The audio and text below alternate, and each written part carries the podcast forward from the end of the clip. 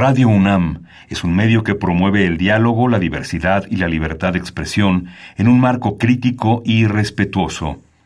Los comentarios expresados a lo largo de su programación reflejan la opinión de quien los emite, mas no de la radiodifusora. Ingredientes para hacer la pócima de la diversión. Ancas de rana intrépida. Ratones de laboratorio. Plumas de pollo creativo. Mm, medio litro de carcajadas. Y listo. Revolvemos todo y decimos... ¡Hocus Pocus!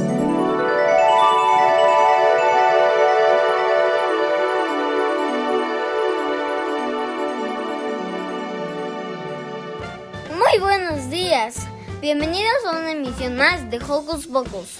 Estamos felices por sabernos acompañados de nuestros muy queridos Hocus Escuchas. Yo soy Sandy y los saludo con un sonoro abrazo. Y yo soy Silvia y les saludo con un beso sonoro. Mandamos saludos cariñosos a nuestros Joco conductores y a Carmen, Lilith y Luis, nuestro super equipo de producción. Hoy en Hocus Pocus, Milly nos preparó una nota con muy, muy, muy buen olor. También tenemos la entrevista sobre el libro Tú y yo. Por su parte, Vicky nos habla sobre la radio. Y Demian nos trae una padrísima nota sobre Minecraft.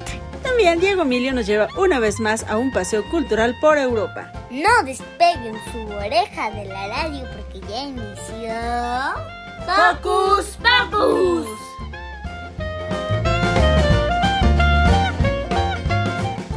En casita y no olvides que nos gusta saber de ti a través de nuestras redes sociales.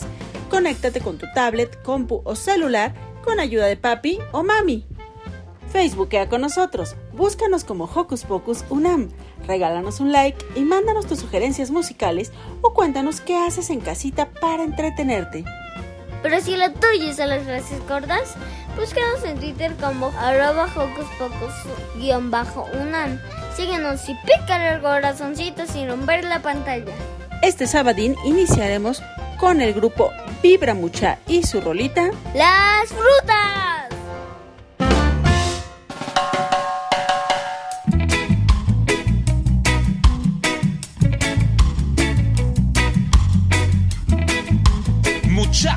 Este es el reggae frutal, ¿sí? Al mediodía una sandía. Y por la tarde un aguacate. Y en la mañana una manzana. Y por la noche un tejocote. En la escuela como ciruela. En la playa pido papaya. Agua de limón para la excursión. A toda hora una zarzamora si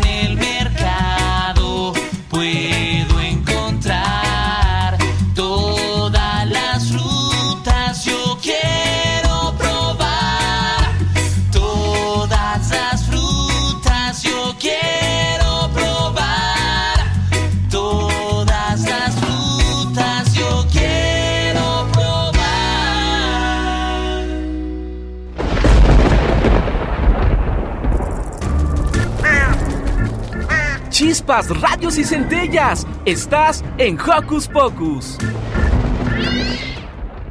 Milly nos invita a conocer los campos de lavanda.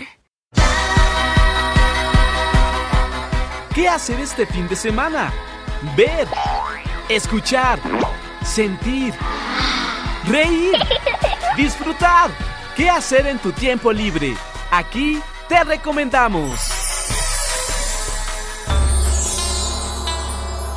Hola Radio Escuchas de Focus. Los he extrañado. Soy Mili y hoy les vengo con una nota sobre una recomendación personal, la cual yo digo que deberían de visitar. Los campos de lavanda. Los campos de lavanda.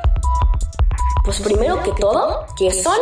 Los campos de lavanda son un lugar ubicado en el Rancho San Martín de Puebla, los cuales fueron creados por el pueblo de San Martín como una actividad comunitaria para recaudar dinero. Este es un lugar el cual yo disfruté mucho, ya que no solo tiene una hermosa vista llena de 8 tipos de lavanda, la cual, bueno, es una hermosa flor, sino que la comunidad de San Martín tiene una visita guiada en la que te explican cómo tratar la lavanda y además cómo crean múltiples cosas hechas de o con lavanda. Por ejemplo, jabones, cremas, perfumes, cojines térmicos y hasta paletas de lavanda, las cuales son increíblemente deliciosas. Además, algo que yo creo que les puede interesar es que allá también puedes crear tu propio jabón hecho con lavanda. Es una experiencia muy bonita y que vale mucho la pena, especialmente en las épocas de agosto y septiembre, ya que es cuando el cultivo de la lavanda se ve más hermoso. Otra cosa que quiero decir al respecto es los olores. Qué increíble es poder distinguir los diferentes olores de un tipo y de otro. Y eso,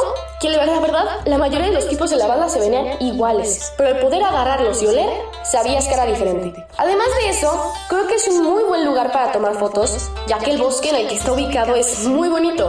Yo me tomé muy bonitas fotos con mi familia. Así que para la gente de Puebla, Tlaxcala y Ciudad de México, les recomiendo mucho ir con sus papás este verano de pandemia. Y si les queda más lejos, hay más campos de lavanda a los que ir, como el Mineral de Pozos en Guanajuato, y el Hotel Santísima Trinidad, igual de Guanajuato. Espero les haya gustado la nota de hoy y que puedan ir a visitar estos increíblemente bonitos campos. Espero que tengan un gran verano. ¡Adiós!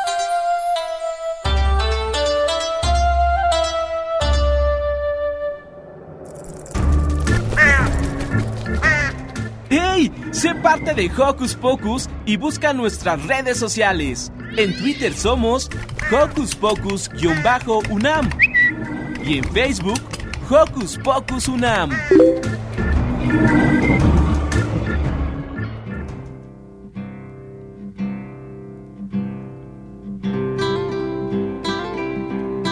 Papalote azul, cola de trapo, bailando en la punta de un cordel. Papalote azul vuela más alto, la luna te quiere conocer. Una vez soñé que yo era de papel y que como tú podía volar. Brisa nos invitó y juntos los tres recorrimos toda la ciudad. Azul, no tengas miedo, papalote azul,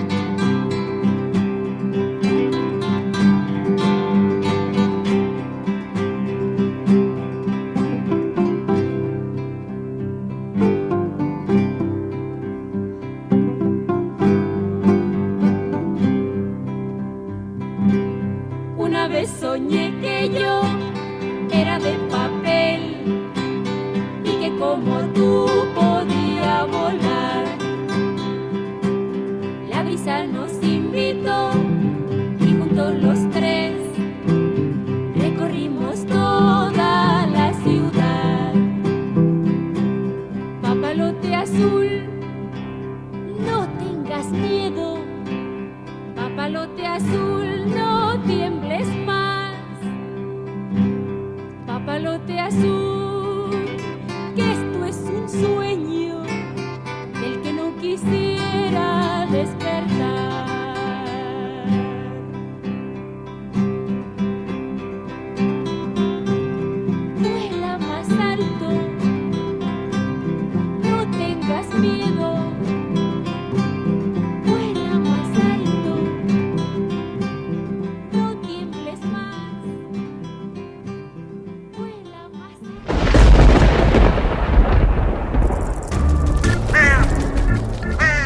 Chispas, radios y centellas. Estás en Hocus Pocus. ¿Sabes, Sil? Me encanta colaborar en Hocus Pocus y saber que me escuchan a través de la radio. Qué bien, Sam. Por cierto, ¿sabes qué es la radio? ¿Ese aparato por el cual nos oyen los Hocus escuchas? Mmm, sí, sí tienes razón, pero ¿qué te parece si escuchamos a Ricky que nos preparó una nota sobre la historia de la radio?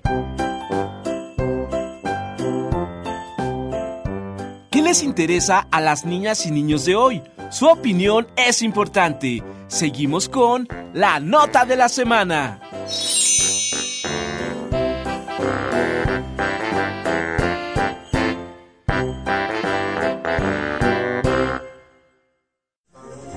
Hola, Joco Escuchas.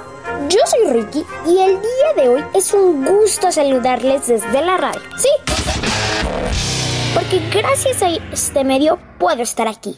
Pero, ¿qué tanto sabremos sobre ella? Bueno, pues vamos a descubrirlo. Primero que nada, debo decir que la radio es un medio de comunicación que se basa en el envío de señales de audio a través de ondas. La inventó el italiano Guillermo Marconi, basado en los trabajos de Alexander Popov y Nikola Tesla. Al principio solo se podía transmitir código Morse a un par de kilómetros, pero el 12 de diciembre de 1902 construyó un transmisor suficientemente potente para enviar mensajes a través del Océano Atlántico. ¿Se imaginan?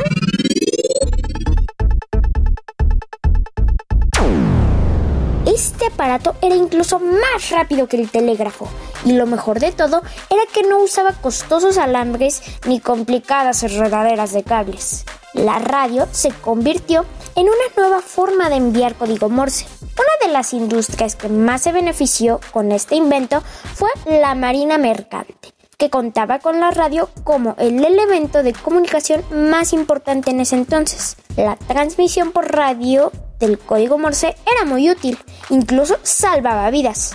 Pero la gente comenzó a preguntarse si podía ser utilizada para transmitir otros sonidos, como la voz. Y sí se pudo, pero hubo que esperar a la válvula de radio y el desarrollo de los osciladores, trabajos de Ambrose Fleming y Lee de Forest. Finalmente, el 24 de diciembre de 1906, Reginald Fessenden transmitió el primer programa con música y locución. Radio Mundo. A pesar de que muchos inventores veían la radio como un sustituto del telégrafo o el teléfono, existía un problema. Sucedía que cualquier persona con un receptor de radio podía escuchar los mensajes, pero esta falta de privacidad se convirtió en una ventaja.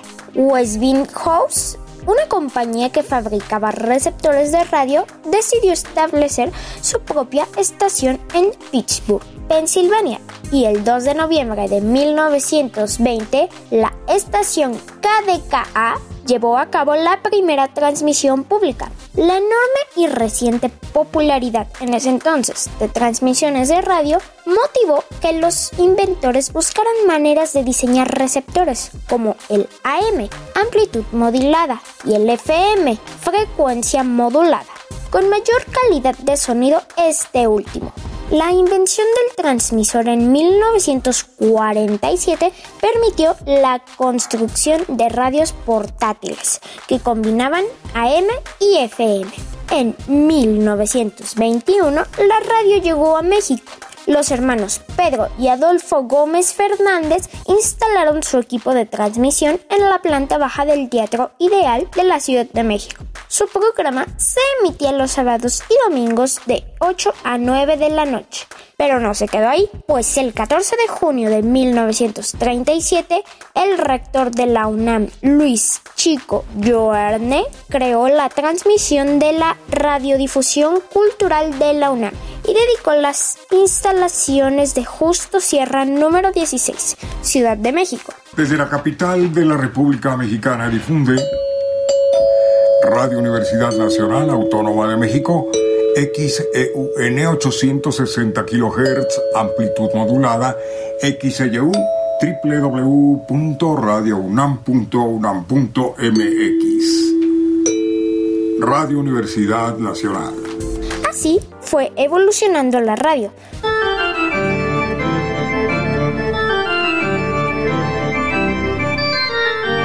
¿Ustedes sabían todo esto?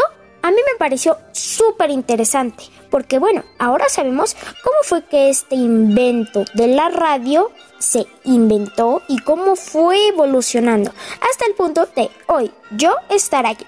Espero les haya encantado esta nota. Yo soy Ricky, los invito a seguirnos en Facebook. Estamos como Hocus Pocus Unam. Y me despido. ¡Adiós!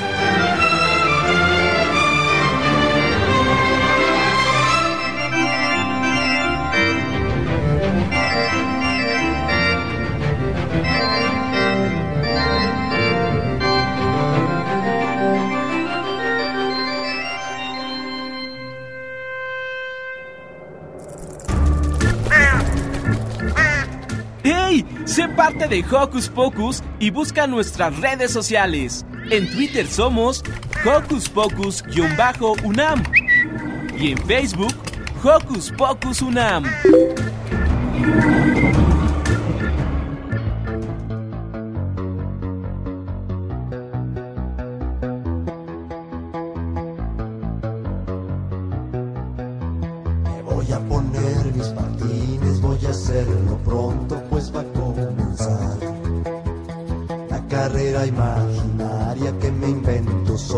Cuando mis amigos no pueden venir a jugar.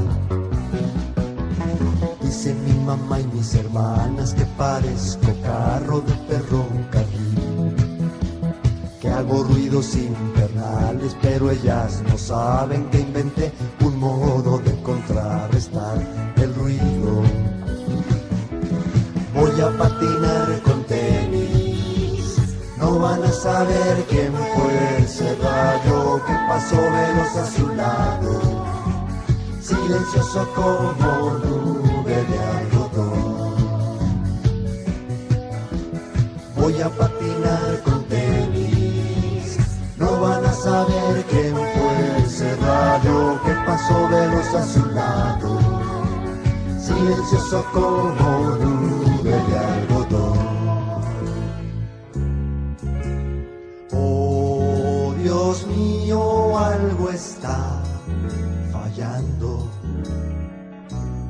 que estos tenis ya no sirven más.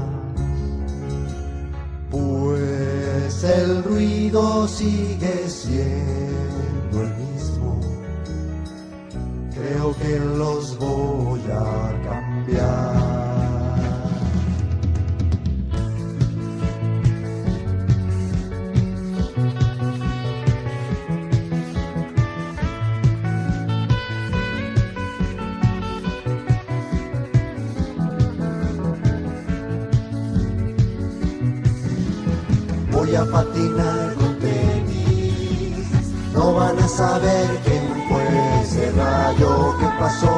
a su lado, silencioso como nube de algodón.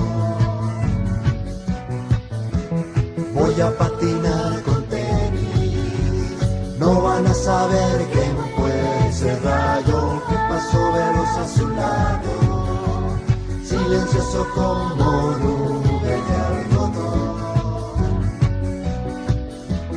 Voy a patinar con van a saber quién fue ese rayo que pasó veloz a su lado, silencioso como nube de algodón. Voy a patinar con tenis, no van a saber quién fue ese rayo que pasó veloz a su lado.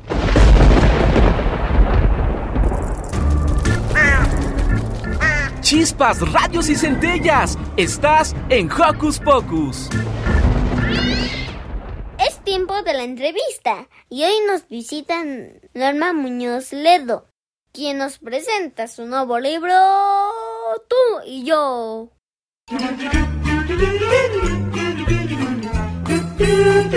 ¿Listo micrófono? ¡Yeah! ¿Listo invitado? ¡Yeah! ¿Listas las preguntas? ¡Yeah! Tres, dos, al aire. Ahora va la entrevista.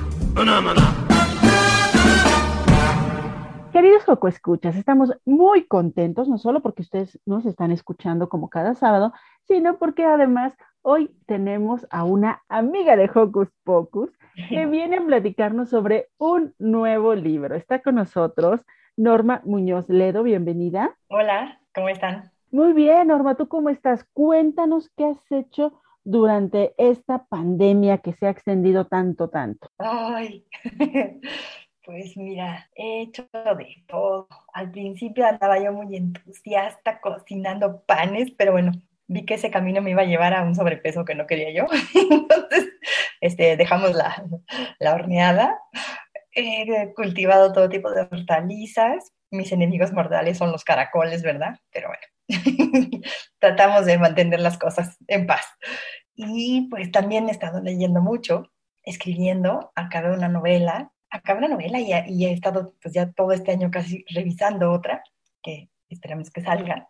Y pues también al pendiente de, de tú y yo, que es, pues acaba de salir hace algunas semanas con el Fondo de Cultura. Entonces, pues he estado haciendo cosas, pero claro que todo a un ritmo distinto de como era antes. Efectivamente, nos han cambiado los ritmos, la vida, las cosas, la manera de relacionarnos. ¿Y qué pasa uh -huh. con tú y yo? ¿Qué es este nuevo libro que vienes a presentarnos aquí a Hocus Pocus? Tú y yo nació, la semillita de tú y yo nació después del terremoto del 2017 en la Ciudad de México, bueno, en varias partes del país, pero pues como yo soy aquí de la Ciudad de México, pues lo vi aquí.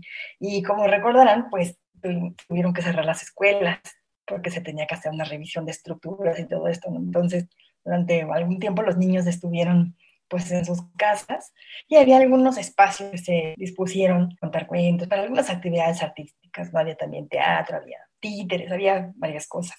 Entonces, en algunos de estos lugares fui a contar cuentos. Y la verdad que los niños más querían era hablar, porque pues fue una experiencia, pues a veces eh, como adultos damos por hecho que, no sé, no siempre estamos dispuestos a escuchar lo que dicen los niños, ¿no? Y, pero se tenían muchas cosas que contar, ¿eh? entonces entre sus experiencias y todo lo que cada quien había vivido, de gente que conocían y así también querían pues decir sus propios pensamientos, ¿no? Y algunos me preguntaban, ¿y tú crees que tembló porque la tierra está enojada? Y se me hace una pregunta fuerte, porque pues hay, hay como también un sentido de culpa, ¿no? En esa, en esa pregunta, ¿no? De, o sea, está enojada conmigo, pues, ¿yo qué hice, no? Entonces yo, yo les decía, no, pues tembló porque la tierra está viva y se mueve, ¿no? La, el movimiento es una condición de la vida, entonces estamos encima y pues pasan estas cosas, ¿no? Pero sí me quedé con la cuestión de, de, de si estaba enojada. Entonces, un año después, pues con la ayuda de algunos amigos, una, una amiga que tiene una escuela en Querétaro, otra amiga que es bibliotecaria, de niños desde primaria hasta secundaria, y un amigo que por su trabajo y su familia conoce a muchos niños y jóvenes, me ayudaron con la investigación. Pues la premisa era que los niños dijeran, bueno, si tuvieras a la Tierra frente a ti como si fuera una persona, ¿qué pregunta le harías? Y pues sí, llegaron muchas, muchas, muchas, muchas preguntas.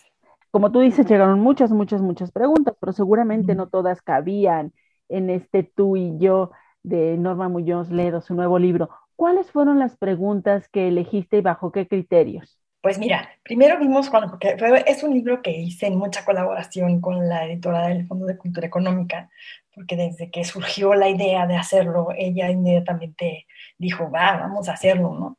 Entonces, cuando ya tuvimos las preguntas, pues las escogimos entre las dos. Ella se llama Susana Figueroa, entonces Susana y yo escogimos las, las preguntas porque se repetían, algunas de alguna manera se repetían, o eran sobre temas comunes, ¿no? Que así se podían poner en grupos de preguntas. Eso fue lo primero que hicimos, grupos de preguntas. Sí, había algunas que se disparaban, o había unas que eran de broma, ¿no? O sea, por ejemplo, un niño dice, oye, ¿cuándo van a ser el anticristo? Entonces, pues, ya sabes que, que, son, que son más de broma, ¿no? Y este, entonces las pusimos en grupos de preguntas que, que se parecieran. Y había algunas que a lo mejor no se repetían, que eran únicas, pero que eran especiales. Por ejemplo, un niño, un adolescente también, una niña eh, preguntaba, ¿cómo hemos llegado hasta aquí? ¿Cómo es que hemos llegado hasta aquí? Y luego otra preguntaba, ¿cómo le haces para aguantarnos y sobrevivir? Entonces, esas fueron preguntas que fueron eh, como muy únicas, pero que sí eran especiales. Y las demás pues iban más o menos sobre los mismos temas. Querían saber pues cómo naciste, cómo te vas a morir, este, tienes secretos. Esa también era una duda que, que muchos niños tenían, ¿no? Hay cosas que no se hayan descubierto. Y también había una que fue la que eh, pusimos al final, como en ese sentido de decir, bueno, ¿y yo qué puedo hacer por ti? Y esa se me hacía pues una pregunta muy importante, porque, y claro, también apareció la de si estás enojada, y, por ejemplo, ¿por qué estás tan contaminada? Y esa, la de por qué estás tan contaminada o este, cómo se va a acabar la contaminación, era, me llamaron mucho la atención porque el sentido de la pregunta era, oye, ¿y tú por qué estás tan contaminada? No, ah, ya, pues tú, no quién sabe quién eres, pero estás muy contaminada. por eso el libro se llama Tú y yo, porque pues tú y yo, o sea, si yo estoy contaminada, pues es por las acciones de los seres humanos. Pues aquí estamos juntos, ¿no? En, esto, en este asunto, sí, soy un el ser vivo más grande que existe, pero tú también eres un ser vivo y aquí vives. Y me ensucias. Norma, ¿y cómo contestó la Tierra? Es decir, contestó desde una perspectiva emocional, desde una perspectiva científica. ¿Cómo fueron las respuestas que esta Tierra eh, les da a nuestros niños en tú y yo? Pues mira, la voz de la Tierra fue yo creo que la parte más, eh, pues más compleja, la más delicada, este, de, pues a lo largo de todo el libro, ¿no?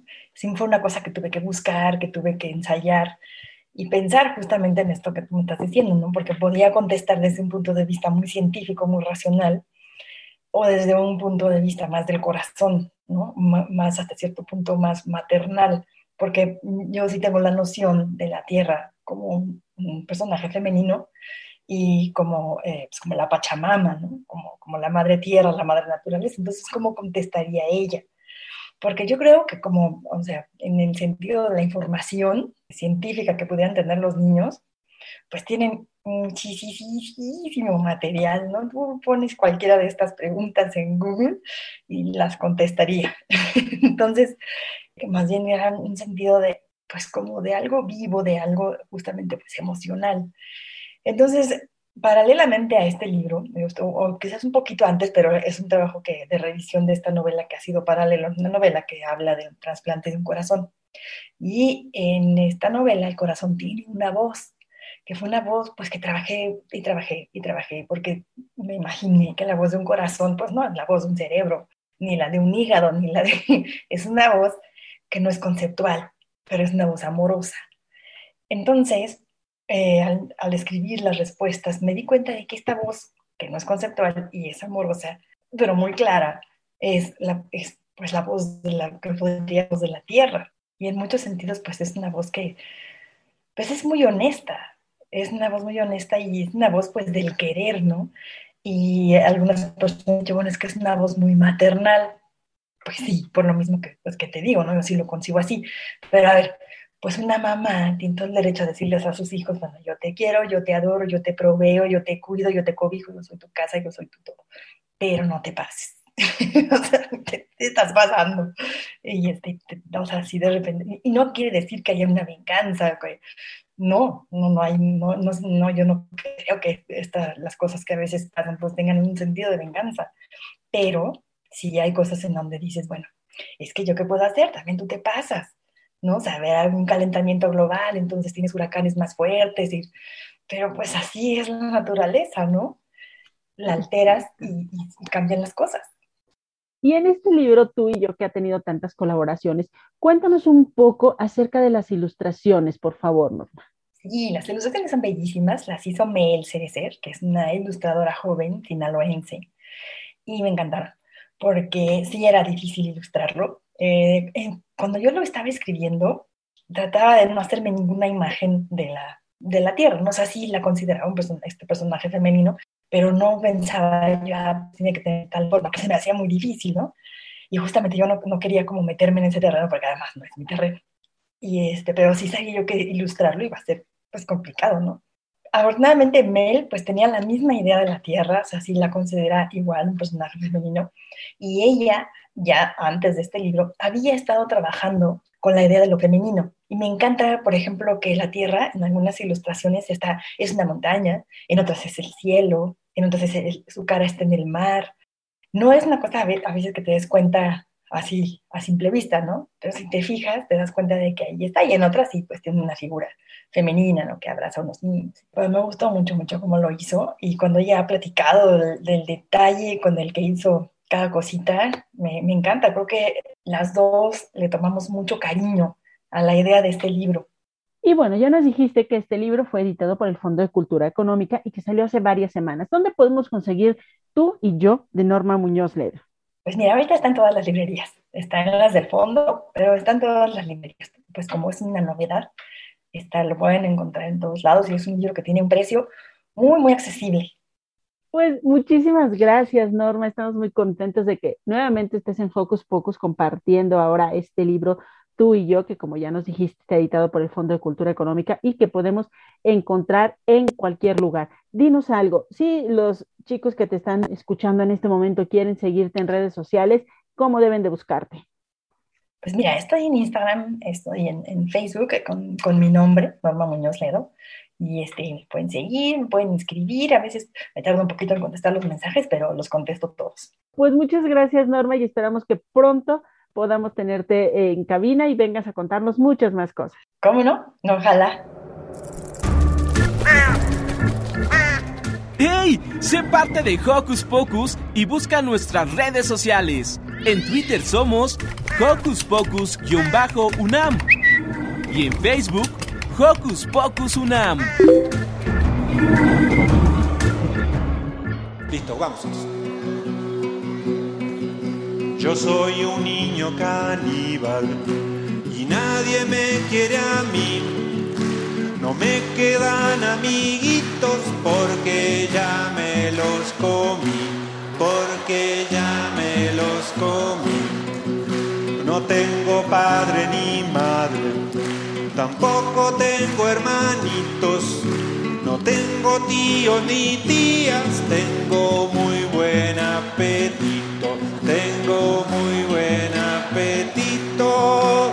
Nunca me río, nunca juego, vivo alejado de la gente, ni abro la boca ni sonrío, estoy cambiando los dientes.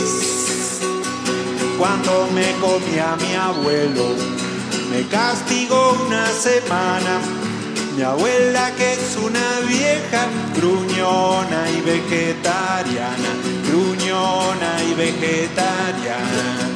Si un día se la comiera con todas sus verdolagas, pero es tan insoportable que la tribu no la traga, que la tribu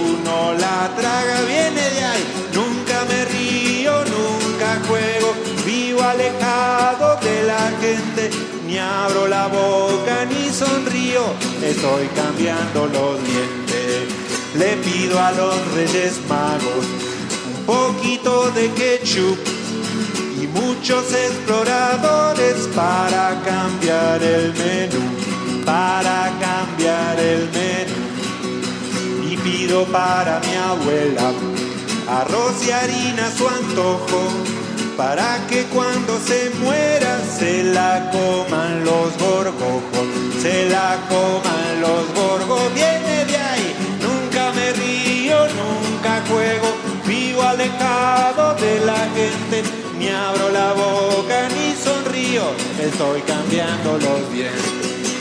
Nunca me río, nunca juego, vivo alejado de la gente, ni abro la boca ni sonrío, estoy cambiando los dientes.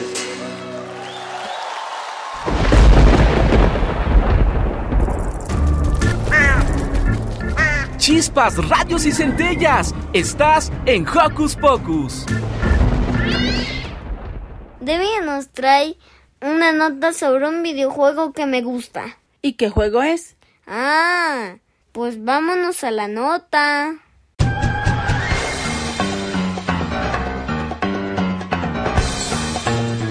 Investigaciones Especiales de Hocus Pocus presenta.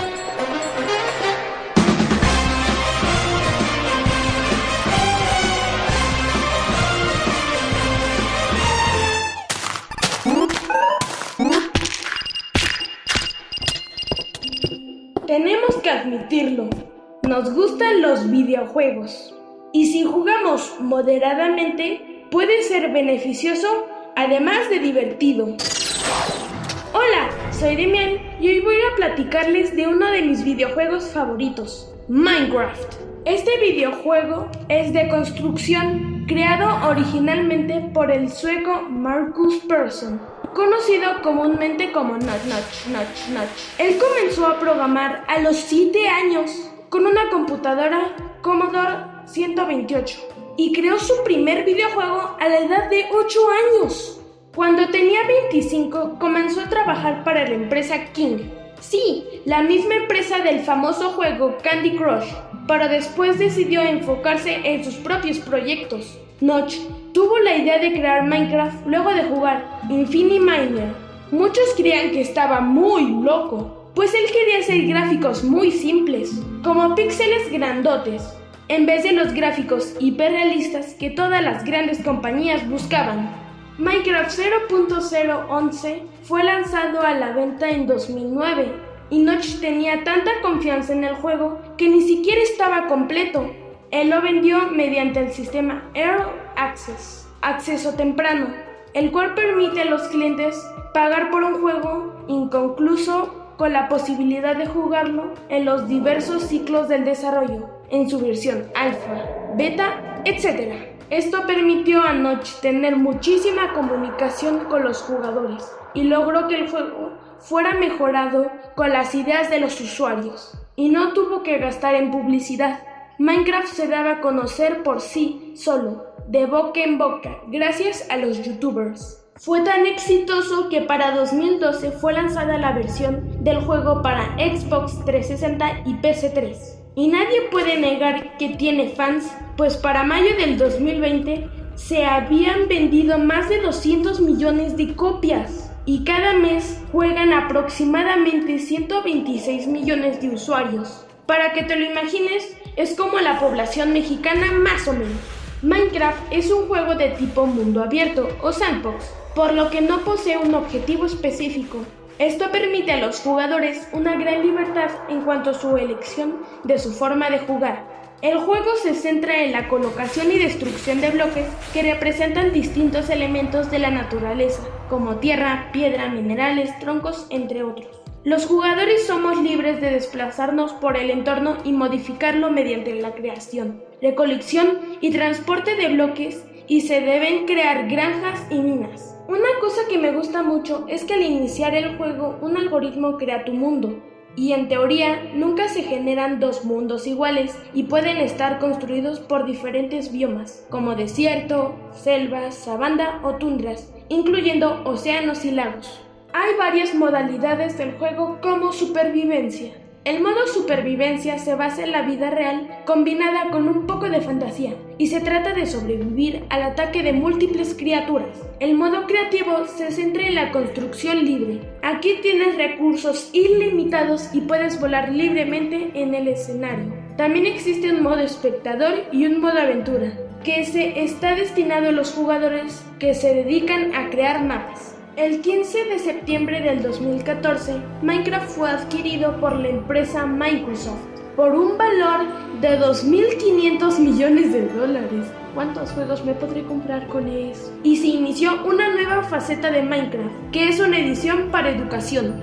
Con este juego se crearon nuevas versiones con oportunidades para aprender cosas como gestión de recursos y resolución de problemas tanto solo como en equipo, así como programación. También se fomenta la creatividad. Cada solución puede ser diferente si dejamos volar nuestra imaginación. La aplicación que más me gusta es la de química, pues en este modo puedes crear átomos para hacer muchísimos elementos y compuestos y experimentar con las combinaciones de los átomos. Con estos elementos luego puedes construir cosas con tu mesa de laboratorio y el creador de compuestos. Y también puedes usar un reductor de materiales que permite ver cómo están hechas las cosas de Minecraft, como la madera, la piedra y diferentes cosas, fomentando el pensamiento y la curiosidad científica. Este pack educativo complementa otros que ya existen para matemáticas o historia. Y te voy a dejar unas recomendaciones donde podemos visitar Teotihuacán construida en Minecraft y para que conozcas Lumara la bióloga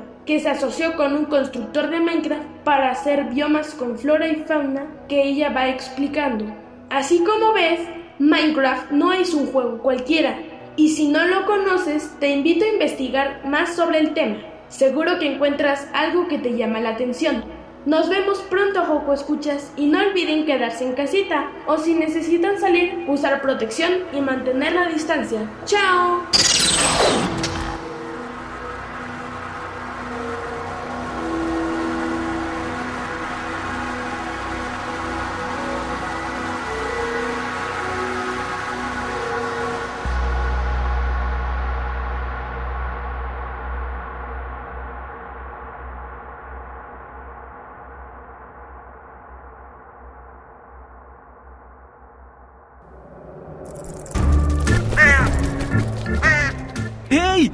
Parte de Hocus Pocus y busca nuestras redes sociales. En Twitter somos Hocus Pocus-UNAM y en Facebook Hocus Pocus UNAM.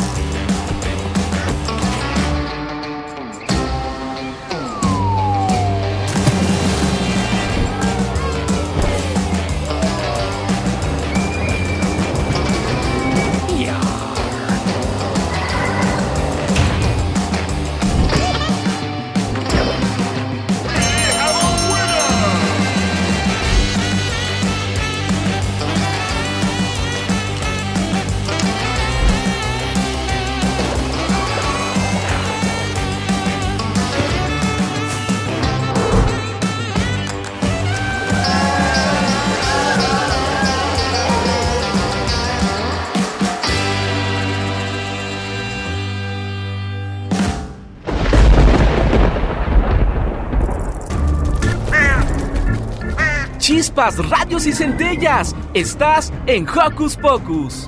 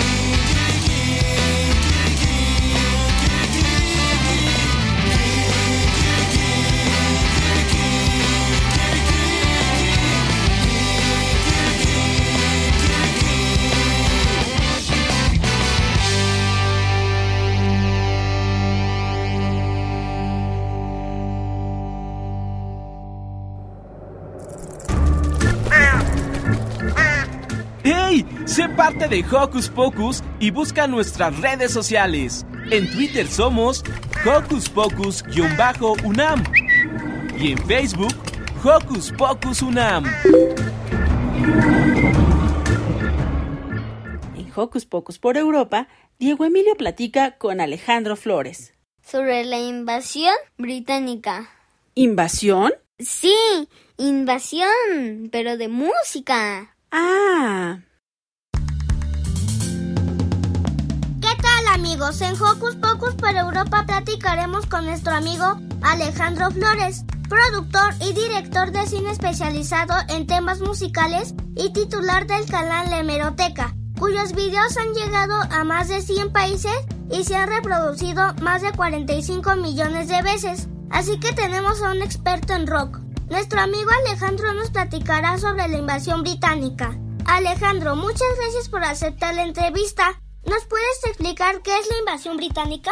La invasión británica fue un fenómeno que ocurrió en los 60 en los Estados Unidos y en Latinoamérica correspondiente, en el cual muchos grupos y cantantes de Inglaterra vinieron a Estados Unidos a dominar los charts, a tener un impacto social y cultural que trascendió más allá de lo musical y también vino el cine y las artes y muchas otras incluidas en esta. Y la invasión británica prácticamente se basó en eso, en un movimiento en el cual muchos artistas de, Inglaterra y del Reino Unido tuvieron un impacto grandísimo en Estados Unidos y se hicieron muy famosos. Estoy de acuerdo, la invasión británica fue como una ola gigante que inundó el lado occidental del mundo. Como lo dices, los valores culturales de toda una generación fueron determinados por este fenómeno social. Indudablemente, sus efectos culturales siguen vigentes hoy en día. ¿Cómo ha influido la invasión británica en el estilo de las bandas mexicanas? Han influido de una manera que no te imaginas. Desde la manera en que se producían los discos, cómo se componían, en la forma en que armónicamente las canciones eran creadas en esos años, han hecho que hasta el día de hoy muchísimas bandas mexicanas, argentinas, brasileñas y de toda América Latina tengamos influencia en ellas. Yo creo que lo principal y la influencia más grande es en el impacto musical y en la forma en cómo las canciones se hacían en esos tiempos. En tu concepto, ¿cuáles son las bandas británicas más influyentes en el rock mexicano? Hay varias, pero creo que la más importante siempre van a ser los Beatles. ¿Por qué? Porque los Beatles tienen una, una relación de amor con este país muy grande, al punto en el que el día de hoy hay programas que todos los días siguen reproduciendo canciones de ellos por más de 40, 45 años. Pero no solo ellos han estado detrás, también los Rolling Stones han sido muy importantes con la contracultura de las bandas de este país. Queen, que es un poco posterior, o Pink Floyd tiene lo suyo. Y durante los 90 y los 2000 han aparecido algunas otras bandas como Oasis o Blur, que también han marcado el cómo y el por qué las bandas mexicanas suenan como suenan. Estoy de acuerdo, las épocas del rock se entienden mejor por la evolución de este género a través de décadas 60, 70, 80, 90, etcétera, etcétera. Estoy seguro que cualquier banda mexicana sabe tocar alguna rock and rollera de origen europeo. Y dime, si tomamos en cuenta los nuevos géneros musicales, los adelantos tecnológicos, los gustos y la cultura de la juventud de nuestros días, ¿Qué crees que piensen las nuevas generaciones de rock clásico que nos dejó la invasión británica? Yo creo que las nuevas generaciones van a pensar que la invasión británica fue un fenómeno que fue muy importante para entender la música que hoy escuchamos y que hoy nos gusta. Independientemente de la música que escuchemos y del género que escuchemos, la invasión británica tiene un peso que hace que las canciones que hoy estamos escuchando sigan teniendo bases de lo que pasó hace casi 60 años. Entonces, las generaciones actuales yo creo que abrazarán la invasión británica como un fenómeno importante que marcó el inicio de un giro musical y de un cambio en la música que se estaba escuchando y produciendo en este país. Así es. Siguiendo con la evolución del rock a través de los años, los 60 son un referente histórico obligado para cualquier banda. Por muy joven que sea, las más grandes leyendas del rock han sido aportadas por la invasión británica. ¡Qué entrevista tan interesante, Alejandro! ¿Podrías enviar un saludo para Hocus Pocus? Claro, un gustísimo, Diego, tenerte en este espacio y compartir un poco de tu programa. Y soy Alejandro Flores, fundador de la Hemeroteca, y es un gusto platicar con Diego y con el crew de Focus Pocus, por lo cual les mando un saludo grandísimo hasta cualquier lugar en el que nos estén escuchando. Para Hocus Pocus, Diego Emilio. Larga vida para el rock. Yeah.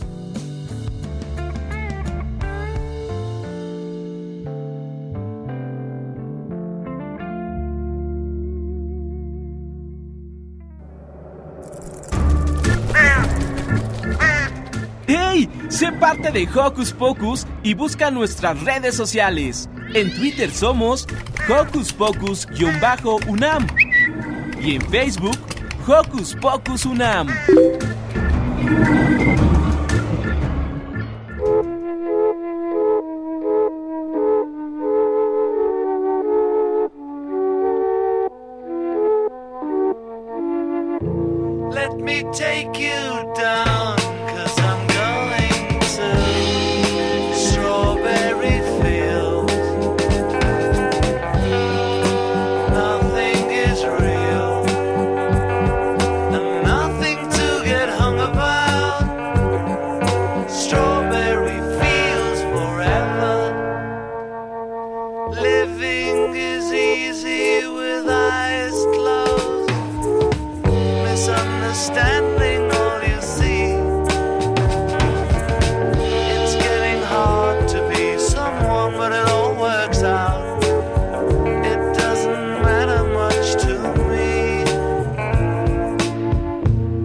Me take you down, cause I'm going to Strawberry Fields. Nothing is real and nothing to get hung about. Strawberry fields forever.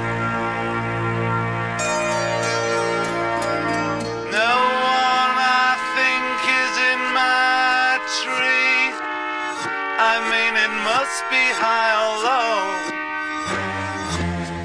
That is, you can't, you know, tune in, but it's alright.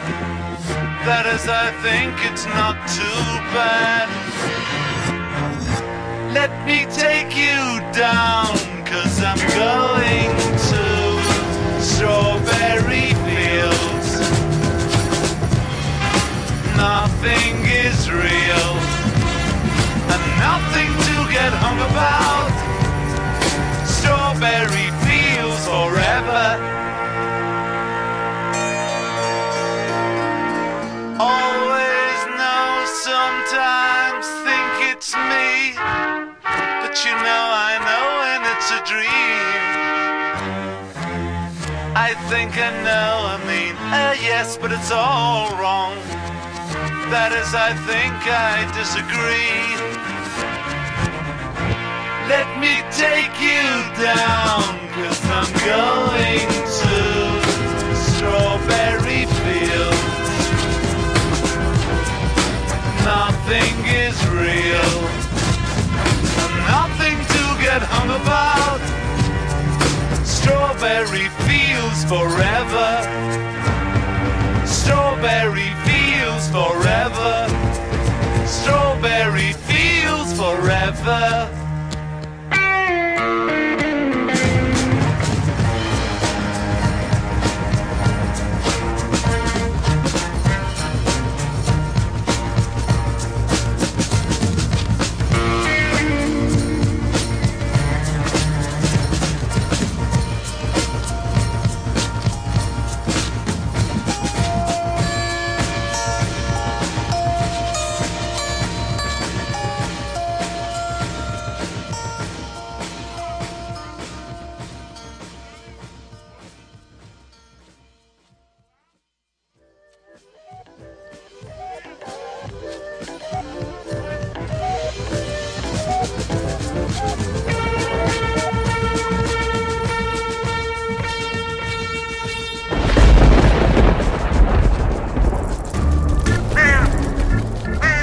Chispas, radios y centellas. Estás en Hocus Pocus.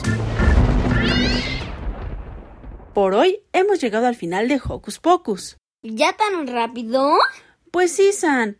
Joco, escuchas, nos escuchamos la próxima semana. Nos despedimos con un Sonoro beso. Radio UNAM presentó el espacio donde las niñas y los niños usan la magia de su imaginación.